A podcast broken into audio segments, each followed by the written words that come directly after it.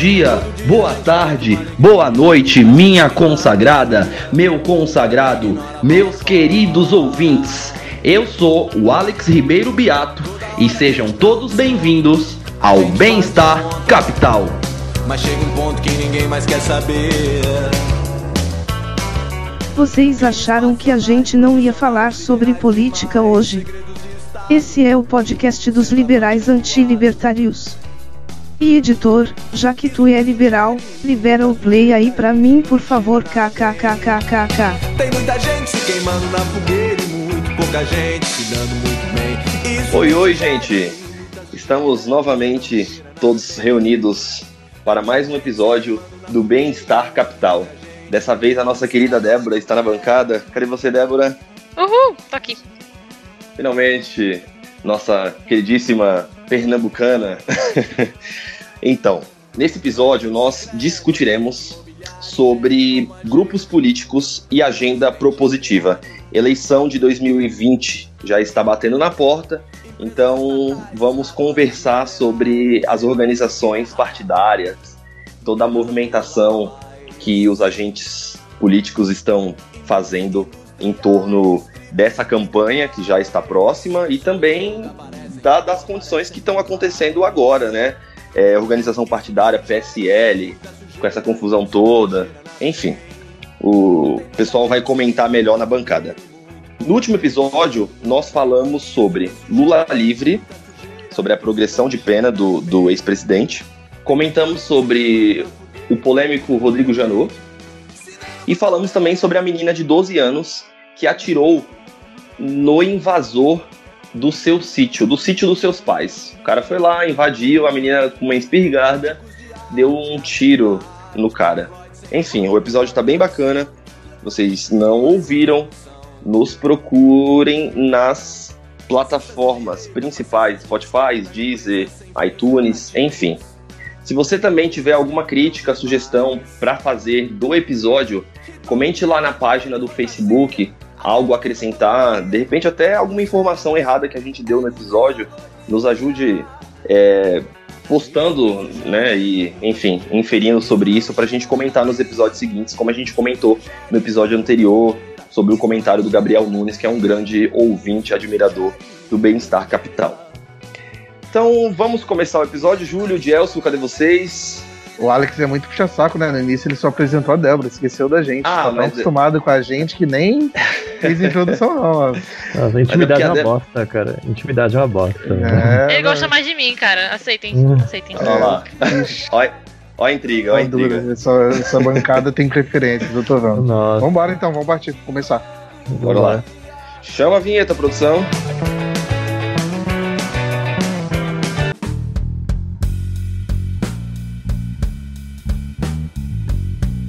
Já dizia Jefferson que o preço da liberdade é a eterna vigilância, então aproveite o próximo bloco para saber mais o que seus políticos têm feito.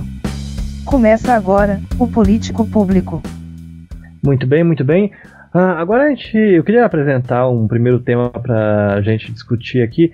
Seria essa onda de renovação da política. Tipo, eu sou um estudante de história. Eu, ah, gosto muito de analisar os fatos passados e como eles são registrados para poder me espelhar no que é, a sociedade contemporânea apresenta para gente. E quando a gente percebe essa onda de renovação da política, essa onda de formação de novos grupos, a gente também pode perceber que não é nada tão novo, tão novo assim. Porque, bom, quando a gente fala de agenda política, organizações é, com finalidades puramente políticas, ah, a gente não lida só com partidos políticos, né, propriamente. A gente lida também com organizações civis de cunho explicitamente representativo. Que tipo de organização?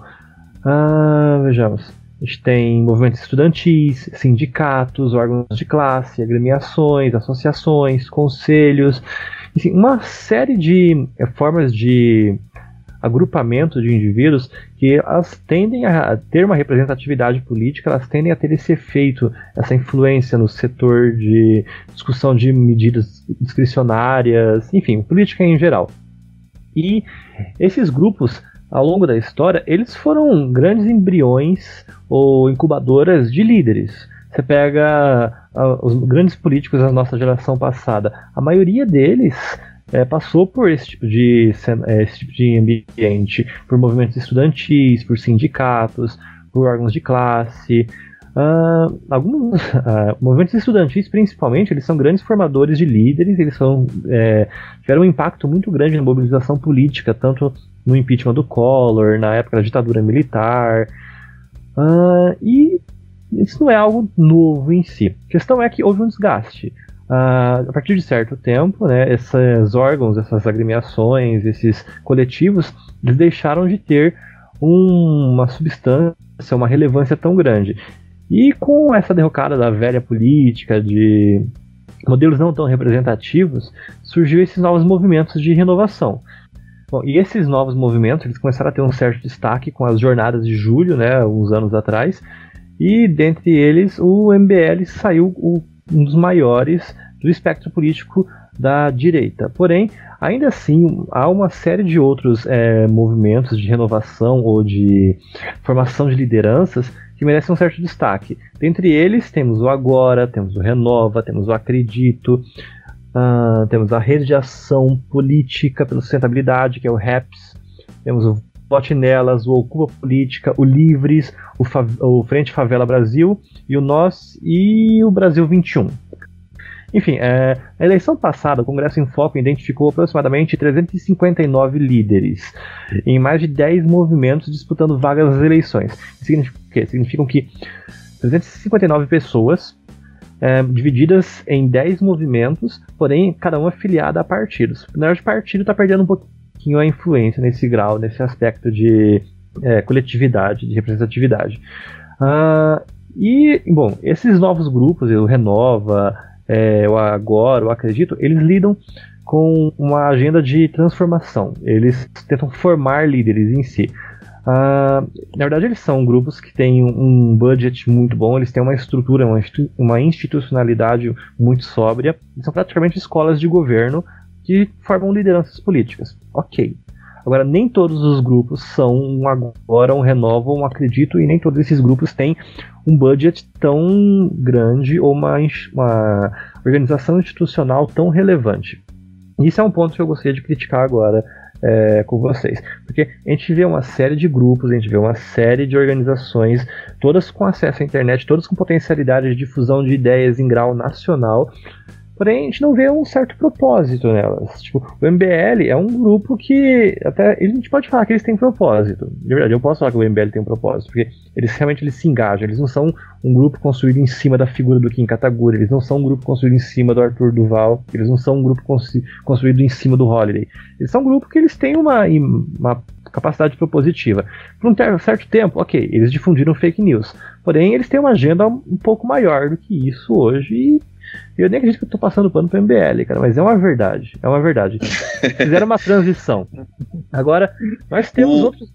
Fala. É, na polêmica da reforma da Previdência, que a Tabata votou sim, o Ciro Gomes, o Ciro Gomes chegou a inferir que esses movimentos de renovação política é, funcionam como partidos clandestinos, que basicamente recebem é, doação privadas, enfim, para poder se manter e, e financiar parlamentares.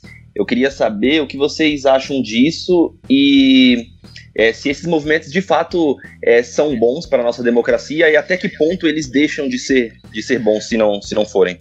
Eu queria só é. colocar um adendo aí na tua pergunta, para já né, tocar fogo no parquinho, que é lembrar que o Amoedo também fez um comentário nesse sentido, né, dizendo que não há atalho para renovação política né, quando se referindo a, reforma, a, movimentos como Acredito e afins. Eu acho que é porque talvez, talvez, talvez o novo enxergue como um, concorrente potencial, né? Porque a, a, proposta do novo é totalmente fazer a política da maneira diferente e os movimentos têm mais ou menos essa pegada.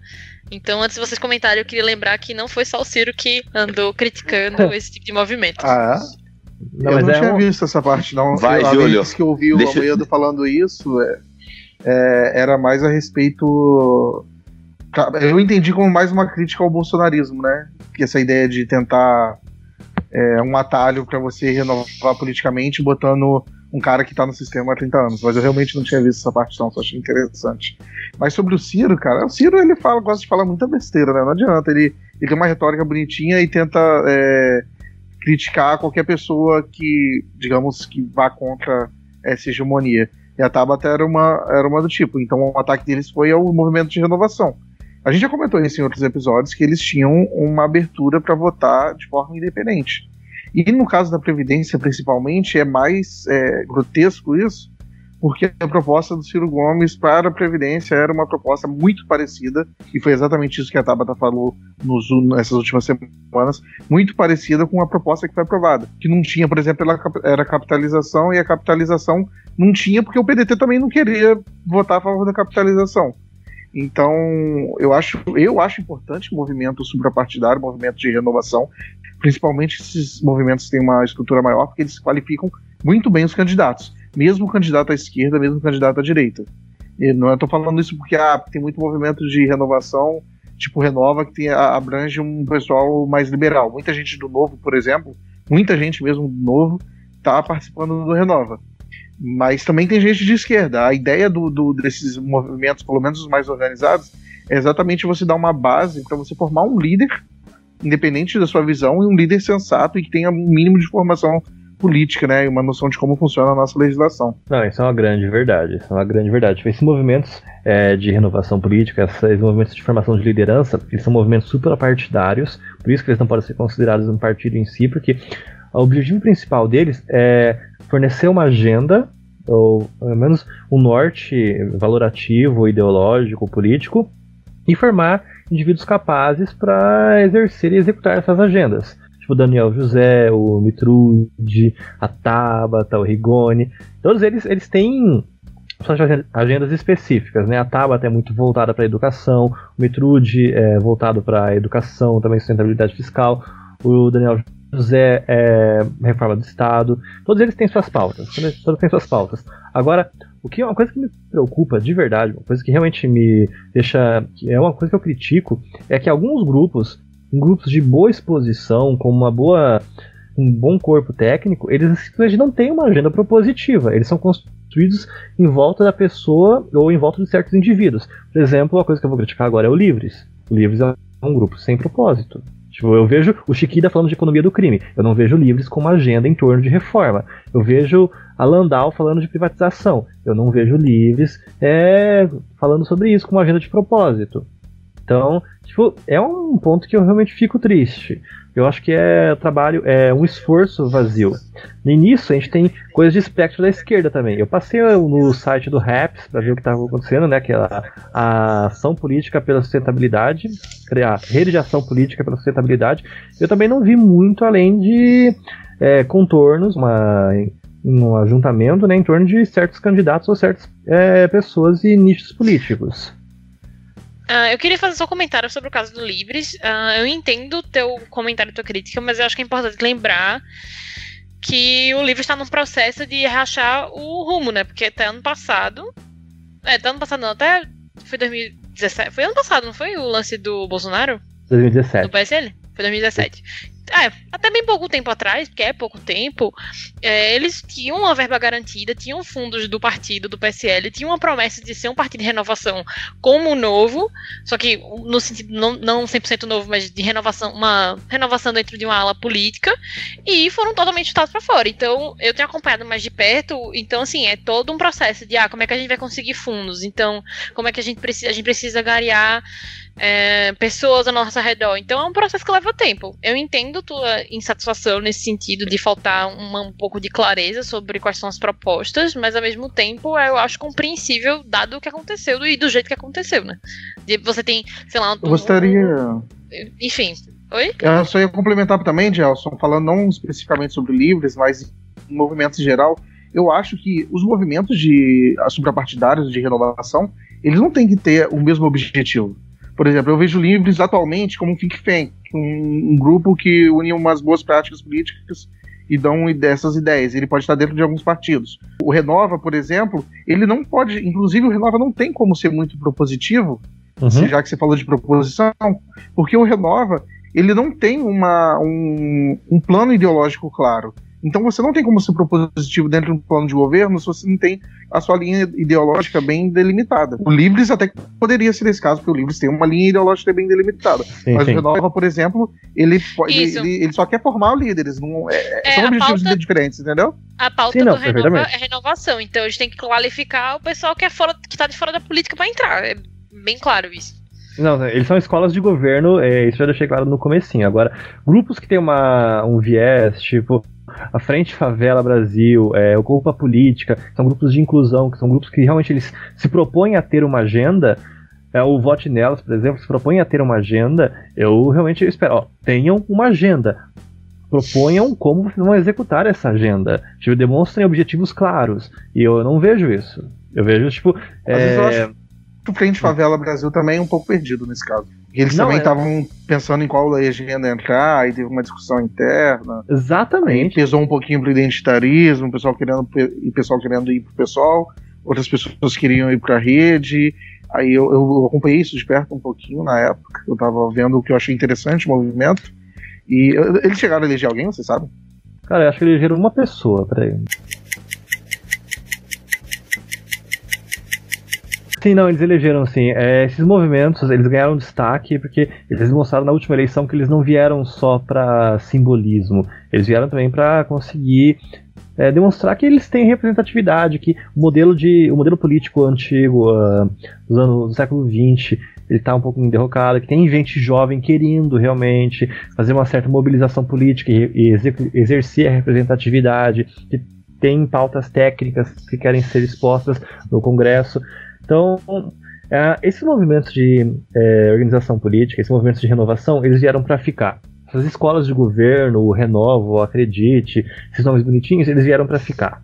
Agora, o que eu realmente acho que a gente devia se preocupar é qual a finalidade disso. É, porque não pode ser só um clubismo. Porque a gente já tinha, mano, a gente já tem isso, cara, esse fisiologismo, porque tecnicamente, se não tiver propósito, é só fisiologismo. E a gente já tem isso em sindicato, a gente já tem isso é, em grêmio estudantil, a gente já tem isso em associações de classe.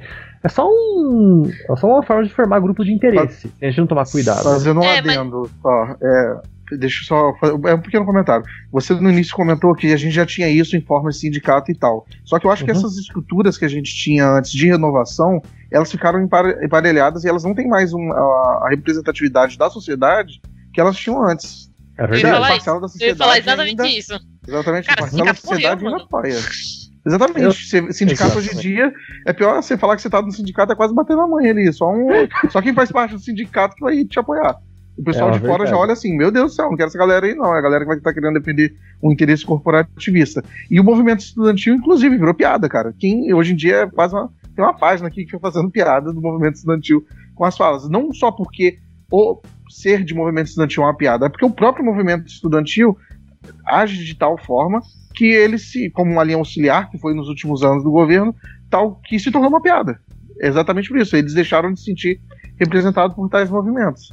Então, por isso, esses movimentos de renovação, eles surgem exatamente num vácuo de, de, de, é uma demanda, né, por renovação que as pessoas não viam mais nas estruturas tradicionais. É uma demanda de representatividade, ok. A questão é, eles vão exercer essa representatividade de uma forma funcional, instrumentalizada, propositiva, ou eles vão só ficar tipo, sentados e falando, gritando palavras de ordem. Porque a gente tinha sindicato para isso, gente. A gente tinha grêmio estudantil para isso. A gente não precisa de novo. A gente precisa de uma nova roupagem desse mesmo formalismo, cara. É... A gente precisa de propósito. Eu acho que a gente vai ter que esperar para ver.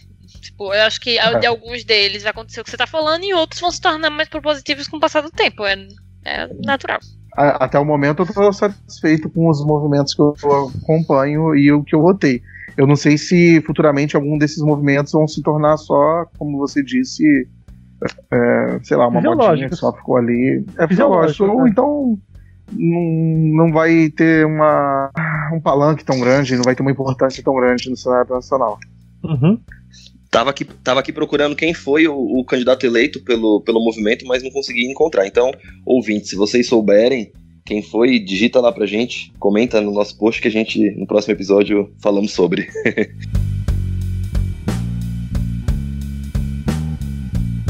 Bom, vamos, vamos falar sobre o próximo tema com a Débora começando. Vai lá, Débora, manda aí. Então, galera, a gente vai falar um pouco sobre o Laranjal do PSL, né? Um novo capítulo, mas para falar do novo capítulo a gente tem que fazer uma reprise aí dos últimos episódios, né? E é bem bacana porque já tá na Wikipédia, galera. Então, se vocês quiserem saber detalhes mais dados sobre o que é o Laranjal do, do Partido Social Liberal, vocês podem pesquisar, já está lá. Então, o episódio é considerado como o Laranjal do Partido Social Liberal. Foi um esquema, né, de aparente corrupção envolvendo candidaturas de fachada no partido, né, do, do atual presidente Bolsonaro, e que acabou gerando uma crise política que começou logo em fevereiro. Porque a Polícia Federal abriu um inquérito para investigar candidaturas laranja em Minas e em Pernambuco. Daí eles atingiram principalmente o Marcelo Álvaro Antônio, que é o ministro do Turismo, e também o Luciano Bivar, que é agora o presidente do partido e na época era, era só candidato a deputado e líder do partido em Pernambuco. Nos dois casos, é, há indícios de que há candidaturas laranja, né? No caso, o que eles fizeram.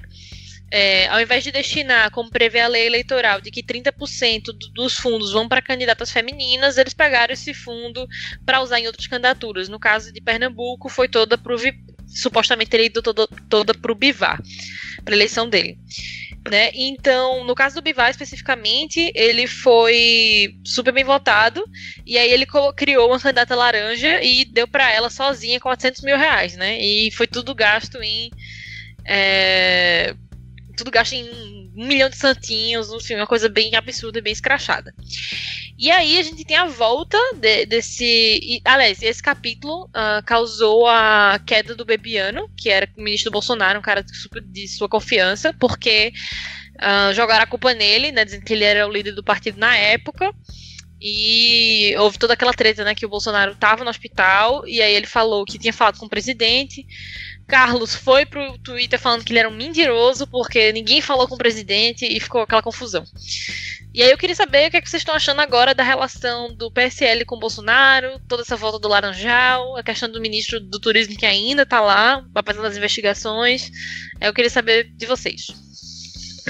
Olha, essa questão do ministro, inclusive, a gente chegou a comentar isso quando surgiu essa notícia, que eu não estava entendendo, e dessa vez eu continuo não entendendo, o do porquê que ele mantém esse ministro lá.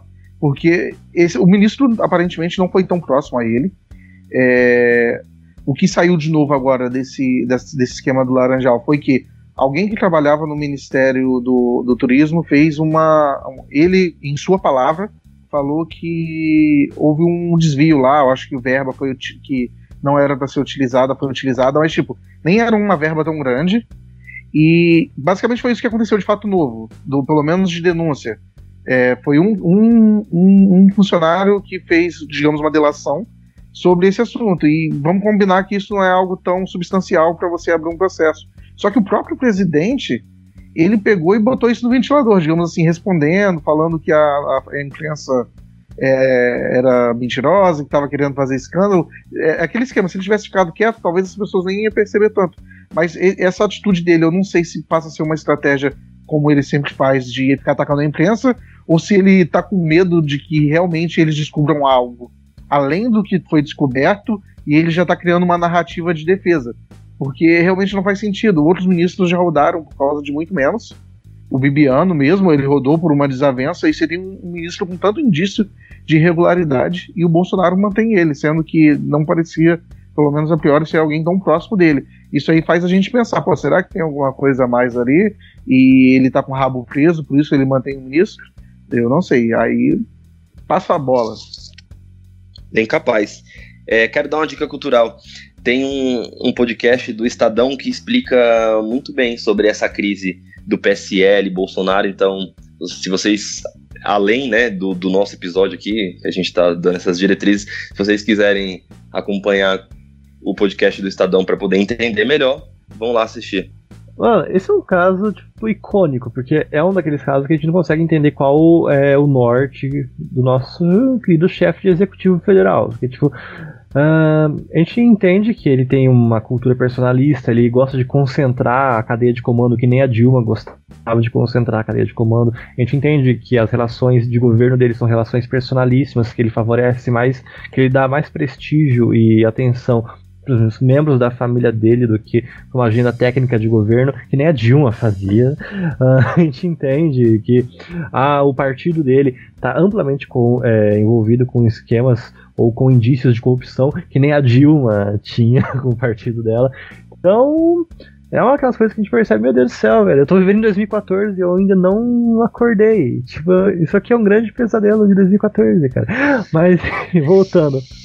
Uma coisa interessante é que o Bolsonaro ele já deixou claro que ele vai fazer uma reforma ministerial depois que a reforma da Previdência for sancionada, que ele quer realmente começar o, essa fase 2 de, do governo dele com um novo corpo ministerial. Talvez o ministro do turismo esteja sendo poupado para uma exoneração coletiva, talvez não, talvez ele simplesmente mantenha por conveniência ou porque ele não acredite no, é, nas denúncias, ou porque ele deixou claro para a cabeça dele que não existe. Mas um ponto interessante é que o Bolsonaro já está se movimentando para se afastar do PSL o máximo que ele consegue. Parece que o Carluxo lá, ele deixou, vazou que eles estão tentando criar um novo partido para 2022, que é o Partido Nacionalista Conservador, o PNC. E assim que eu vi PNC, eu pensei. Não é, a sigla não significa o que vocês estão pensando aí. Ai, meu Deus do céu. Ai, meu Deus. Ó, todo mundo aqui pensou isso provavelmente quem tá ouvindo também. Tem uma cabeça muito maldosa. Eu quero, eu quero um momento cultural. O momento cultural é que eu fiz um curso de networking na Fundação Nauma, que é a fundação do Partido Liberal Alemão. E eu não sei se vocês sabem, mas o Partido Liberal Alemão ele tem uma sigla muito legal que eu ria todas as vezes que alguém falava casualmente, que é o FDP. Ah. Então eu acho que talvez o Bolsonaro esteja se inspirando no Partido Liberal Alemão e criando um partido bacana para as pessoas. Não, às vezes é uma estratégia, né? É uma estratégia de divulgação. Definitivamente. É totalmente o que está acontecendo, cara. Ele tem esse nível de cultura, ele tem esse nível de capacidade. Perdi. É, é, o que eu espero do Carluxo mesmo, cara. Eu espero que o Carluxo se inspire no direito, no, na organização política alemã. Agora, é, o Bolsonaro está se movimentando para se isolar, ele está se é, movimentando para conseguir fazer uma base eleitoral conservadora e nacionalista e, sei lá, autoritária e um pouco respeito pela democracia, pelos princípios civilizatórios.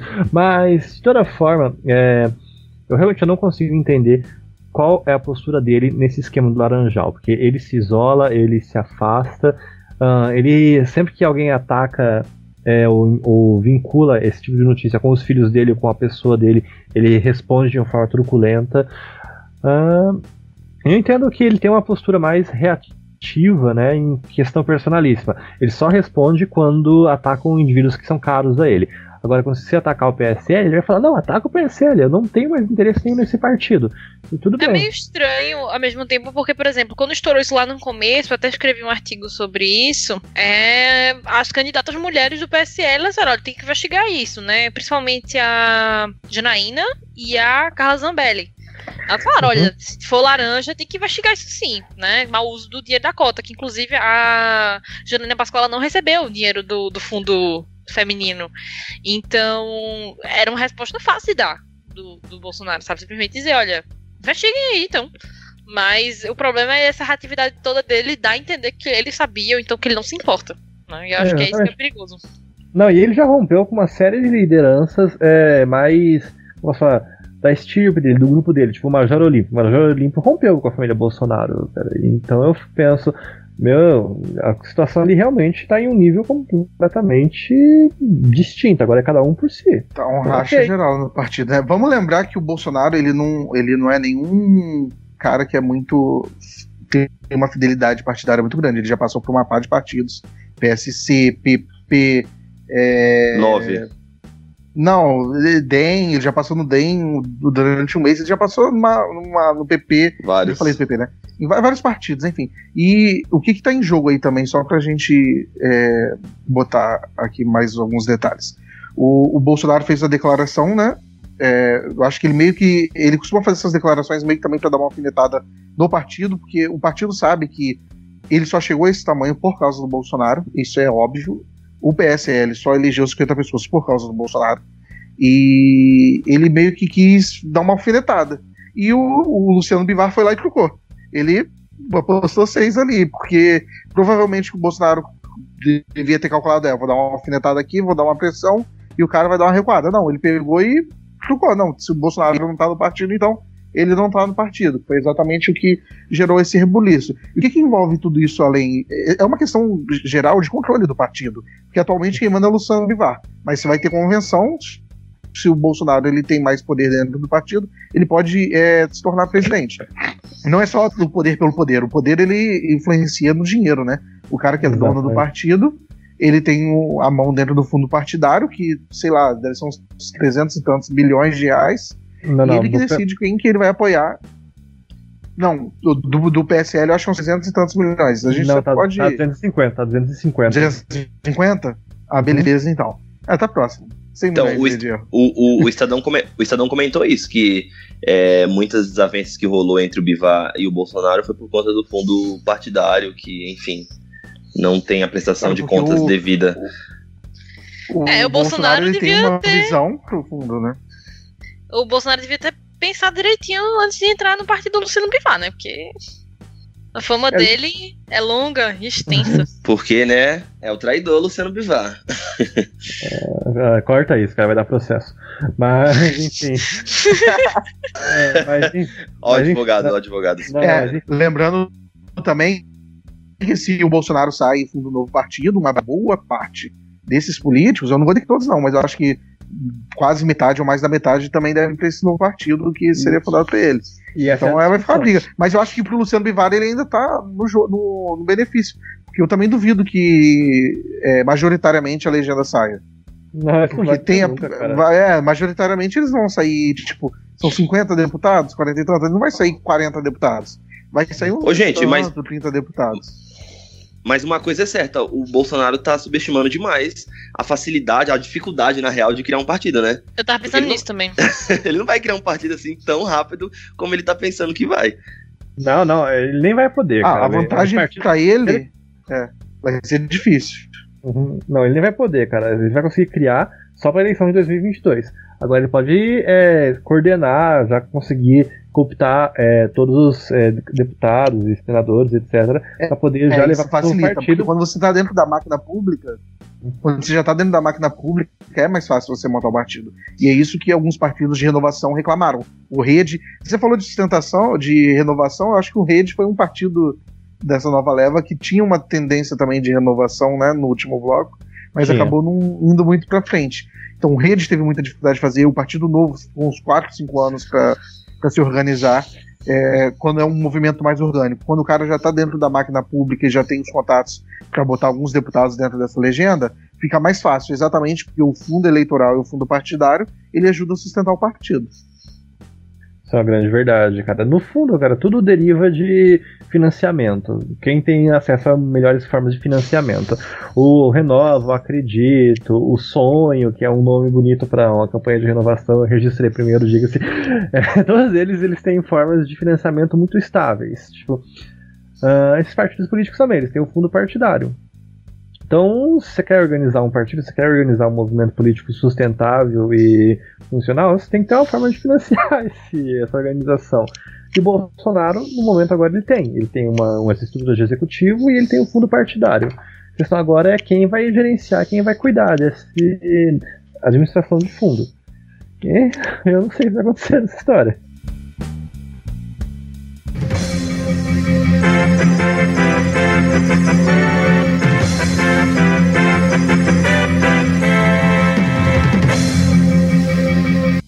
Temos uma notícia quente aqui para debater rapidamente sobre algo que aconteceu aqui agora, que acabou de sair. Sobre a polêmica do OCDE. Será que o Brasil vai entrar ou não na OCDE, gente? O que, que vocês acham? que é o OCDE, para quem não sabe, é a Organização para a Cooperação e Desenvolvimento Econômico, que basicamente entram países que é, aceitam princípios da democracia representativa e da economia de mercado teremos no Brasil uma economia de mercado e de, de, de, democracia representativa já tem, né? Mas teremos uma economia de mercado aqui no Brasil? A gente já tem, né? Uma economia de mercado também. Pode não ser a economia de mercado é, ideal que a gente queira, mas hum, que a gente hum. tem, a gente tem. É será? Só, lembrando, a OCDE é tipo é um grupo de países ricos. Sim. Para você entrar na OCDE, você tem que seguir uma cartilha de diversas políticas que eles adotam. É, é, não, vai, não é só economia e democracia, não. Eles têm uma série de assuntos os quais eles têm uma cartilha que você tem que seguir. Um detalhe, você não é obrigado a entrar na OCDE para você seguir essas cartilhas. Você pode seguir essas cartilhas conta própria. Mas o fato de você estar dentro da OCDE, de certa forma, é uma pressão para que você mantenha mantenha-se dentro dessas políticas, além de que você fazer parte da OCDE é tipo um selo de garantia para atrair investimentos. E é muito importante entrar na OCDE. Eu não acho legal alguém comemorar essa notícia que saiu, apesar de que a gente vai comentar ainda mais sobre a notícia. Alguém Mas, comemorou? Você comemorar, nossa, eu vi gente comemorando só porque foi uma derrota do Bolsonaro, digamos assim. Nossa. Porque você não entrar na OCDE é, é, é ruim pro Brasil, cara. O Bolsonaro, daqui dois, três anos, ele vai sair do governo. Mas se a gente não ter entrado na OCDE, é uma coisa que vai ser um prejuízo de longo prazo. Agora, só sobre a notícia, né, que a gente vai comentar. Basicamente, você teve essa notícia que o Trump ele teria apoiado é, a Argentina e um outro país da Europa agora que eu esqueci qual era. Não sei se é Bulgária, Romênia. Romênia. Romênia? A Romênia para entrar na OCDE. E, partindo dessa notícia, falaram que ele não estaria mais apoiando o Brasil. Só que o, o Trump ele já tinha é, feito um acordo de apoiar, ou já tinha se declarado de apoiar esses dois países antes de, de falar sobre apoiar o Brasil. O que, que eu acho que está acontecendo e que, pelo menos, o que saiu dos tweets, ao meu ver, confirmou. O Trump ele vai apoiar esse ano a entrada do, da, da Argentina e da Romênia, e na próxima oportunidade ele vai apoiar a entrada do Brasil. Apesar de que foi uma saia justa aí, porque o, o Bolsonaro ele abriu mão de algumas coisas, ele fazer um agrado ao Trump em, em troca desse, desse apoio. Só que eu acho que não vai ocorrer, pelo menos não nesse ano. É o que Trump acabou vai, de sair vai também. apoiar a gente. Acabou de Não, sair eu- também que o, o consulado brasileiro, o consulado americano no Brasil falou que sempre teve a intenção de apoiar o Brasil e vai continuar apoiando. Só que aí a questão da temporalidade é estranha, porque o Brasil é um candidato favorito em relação à Argentina, porque a gente já implementou 72 das 200 e alguma coisa medidas que eles pedem. E, enfim, a gente tá muito mais na frente do processo, muito mérito do Temer e da equipe que tava lá. É, e assim, é muito esquisito. É uma conversa toda muito esquisita. E a narrativa do, do, do governo agora é essa. Ah, não, a gente vai deixar a Argentina passar na frente. Tipo, oi? Primeiro, eu concordo completamente, eu chancelo toda essa apresentação que o Júlio fez. É, a América Latina em si, o Brasil em si, a gente está sempre à mercê de uma onda populista de governo, dessa confusão entre agenda de governo e agenda política e agenda em, é, em volta da cultura de um líder. Tipo, é, Brasil, a gente é um antro de temeridades política e econômica. Entrar na OCDE seria tipo uma blindagem. A gente teria que seguir uma cartilha de governo, a gente teria que seguir um modelo de execução de políticas públicas baseadas em evidências e na melhor prática é, empírica ou já testada. Um outro ponto também é que ela apresenta uma certa padronização de dados. O que significa? Significa que os dados é, do Brasil seriam, poderiam ser comparados com os demais países e a gente teria uma, um, possibilidade de construção de modelos empíricos ou modelos de política pública muito mais efetiva e muito mais detalhada.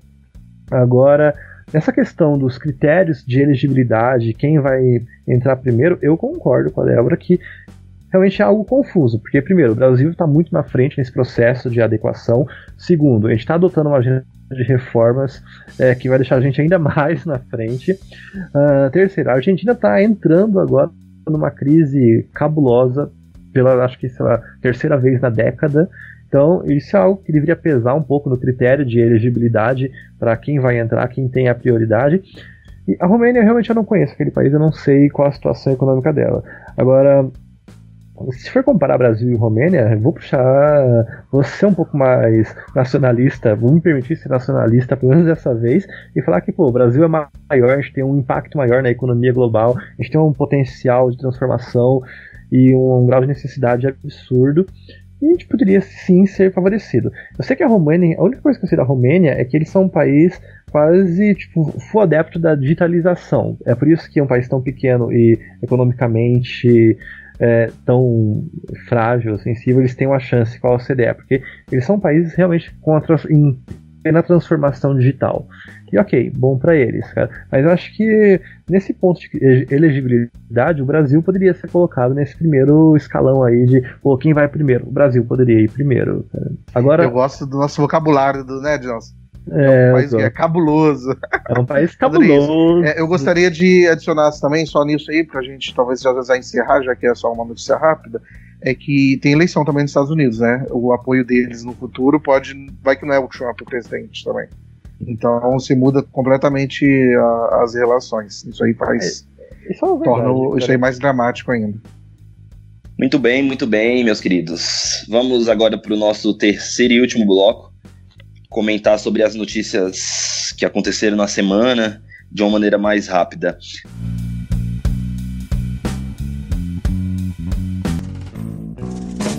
Bom, tem gente que não gosta, mas a gente até que é chegado numas rapidinhas. Bora lá, gente. Rapidinha número 1. Um.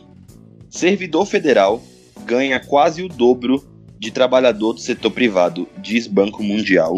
Essa notícia é importante, ela rola de certa forma todo ano, já saiu uma pesquisa do ano passado sobre, que é uma, é, um, é uma metodologia que o Banco Mundial tem para avaliar quanto que é o salário do, da, das esferas federais em relação à mesma função, mesma, é, mesma formação. Eles comparam profissões que têm digamos, a, a, mesma função e a mesma, a mesma formação. trabalhadores em mesmas condições, e quanto eles ganham, eles veem quanto que é o bônus do, da esfera pública. Por que é importante a gente avaliar isso, né? Normalmente muita gente pega e avalia isso falando o contrário. Ah, não, então quer dizer que a esfera privada paga mal. Não, a esfera privada paga normalmente o que o valor que ele deveria receber e o que, o, o que a renda é, média do país permite. Isso prova que a gente tem um, um funcionalismo público que é muito caro que é incompatível com a nossa renda atual.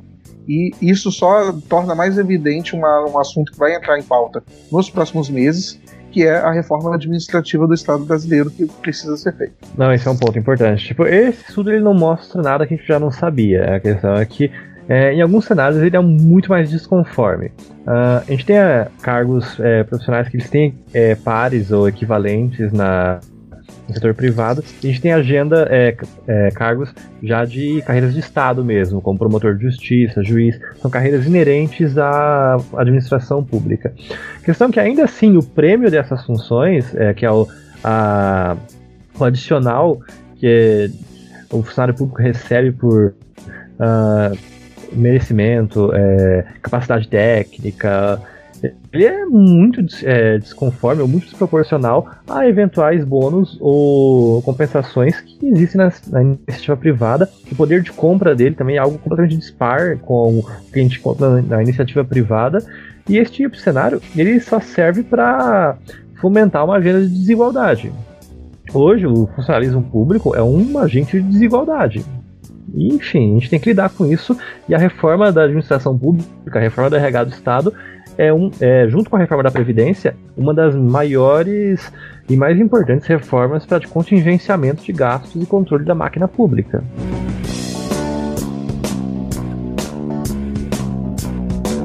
Rapidinho, número 2. Congresso aprova lei de diretrizes orçamentárias. Texto vai à sanção. Então, gente, a, a LDO ela é uma lei que ela é discutida e analisada todo ano é, todo ano a gente analisa o orçamento que vai ser aprovado para o ano que vem. Esse ano a gente teve alguns conflitos por causa de agenda de reformas, essa, a LDO foi votada em certo atraso. Isso é uma certa inconstitucionalidade, diga-se, né, porque ela tem que ser feita no primeiro semestre, como eu disse antes. Mas a gente já, a gente já discutiu essa LDO aqui antes no programa, porque o Rodrigo Maia ele deu um recesso branco, que é um. Enquanto, uh, tipo, a LDO é um, uma agenda legislativa constitucional. Ela tem que ser feita no primeiro semestre. Se ela não for feita no primeiro semestre, não tem recesso. O que, o Rodrigo. E ela não foi feita no primeiro semestre por causa da reforma da Previdência. O que, que o Rodrigo Maia fez? Ele deu fé. Ele não agendou nenhuma votação legislativa, teve expediente, porém ninguém era obrigado a ir. Ah, ok, foi um recesso branco, a gente discutiu isso. Eu acredito que é inconstitucional, ok, não teve prejuízo. E a LDO segue aqui apresentada e vai à sanção. A gente vai ter dinheiro para o ano que vem. Não vai, a máquina pública não vai parar ano que vem, pelo menos não vai faltar dinheiro ano que vem, se tudo der certo. Agora, a forma como a LDO foi votada, a forma como nós tratamos o nosso orçamento, não, a gente tem muito que melhorar. A gente tem muito que melhorar. Mas enfim, fica a análise. Tá, está sendo observado, está sendo observado. Tomara que não falte mesmo, tomara que você seja ouvido, Gelson.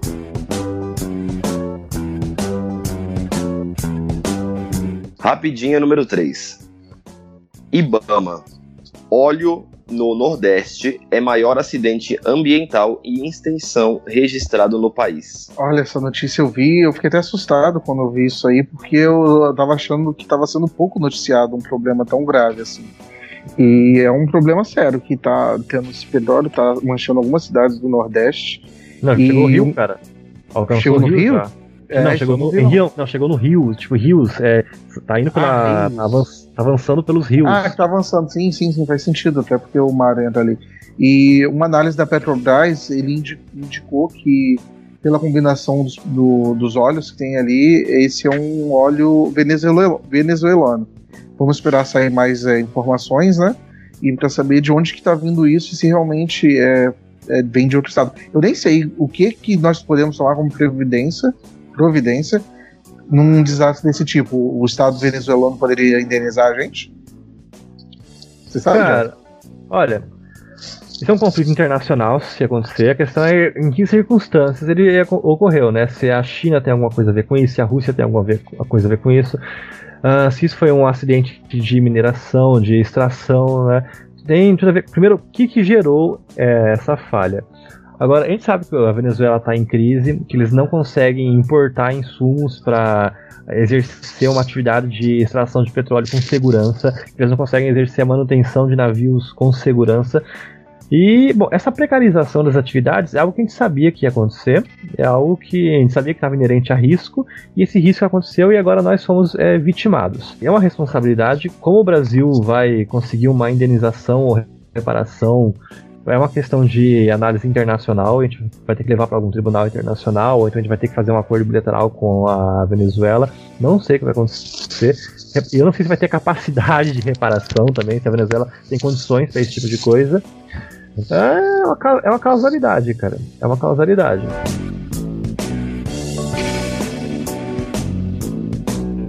Rapidinha número 4.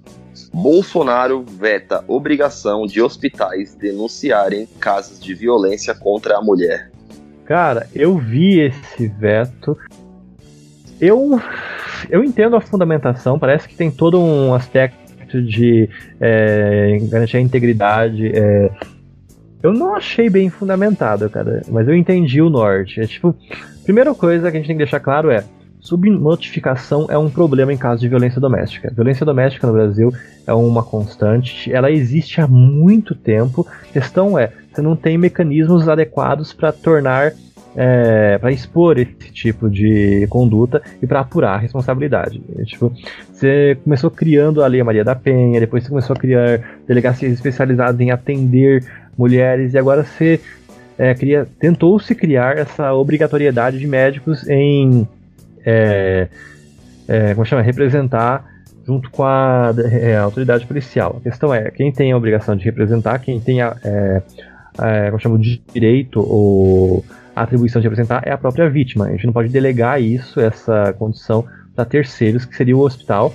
E o hospital também ele não pode dispor sobre informações médicas da própria vítima. Então a gente tem um certo conflito, eu até entendo esse conflito. A questão é que a subnotificação em segurança, é, segurança da mulher, em segurança no âmbito familiar, no âmbito doméstico, é um problema muito sério no Brasil. A gente tem um, uma questão tipo, patológica nesse, com esse grau de segurança. E como a gente resolve isso? Eu realmente é uma incógnita, cara.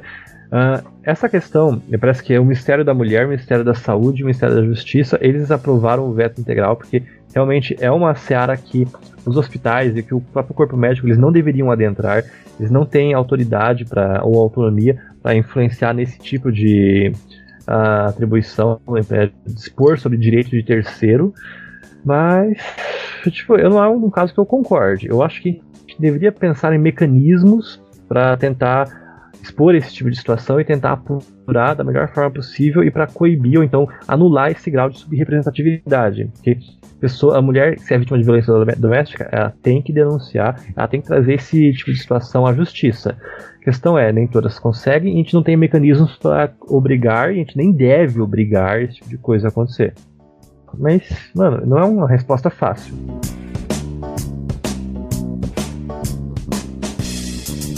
Quinta e última rapidinha.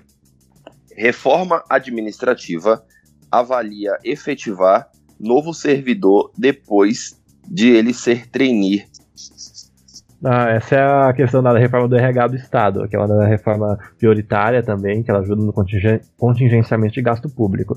Uh, hoje, uma das principais formas de ingresso em carreiras públicas é via concurso público. Uh, esse, esse, projeto de reforma, ou essa possibilidade que vai ser incluída em projeto de reforma, uh, traz a possibilidade de você ser, ingresso, se ingressar na carreira pública via trainee, tipo, como um estágio, depois ser ganhar estabilidade, ser contratado.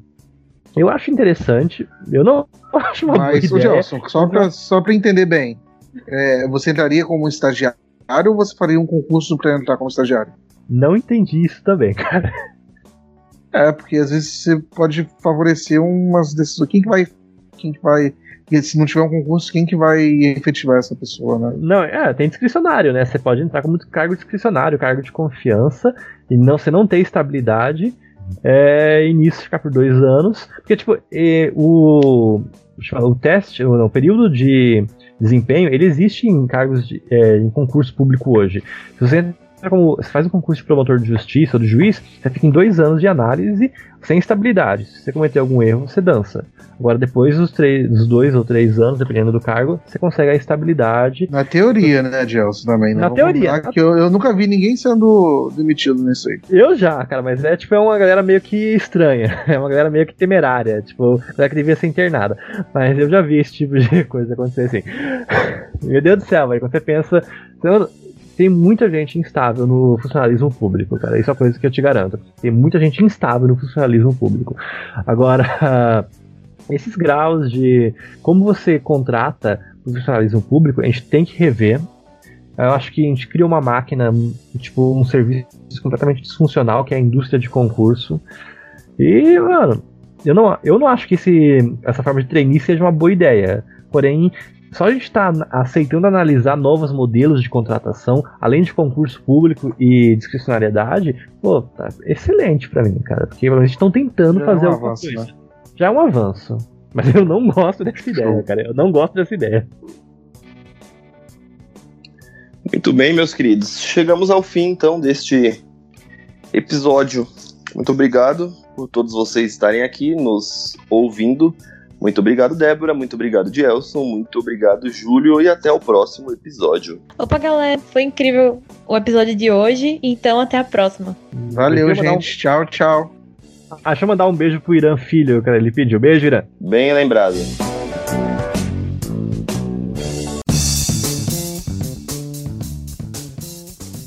A fim de melhorar a qualidade do nosso podcast, investir em publicidade e pagar o agregador para manter o áudio disponível 24 horas por dia para todos vocês, queridos ouvintes. Nós, do Bem-Estar Capital, temos um financiamento coletivo, sendo possível doação a partir de um real.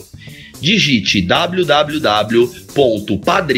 www.padrim.com.br barra liberais antilibertários e nos ajudem da maneira que vocês quiserem e puderem contribuir.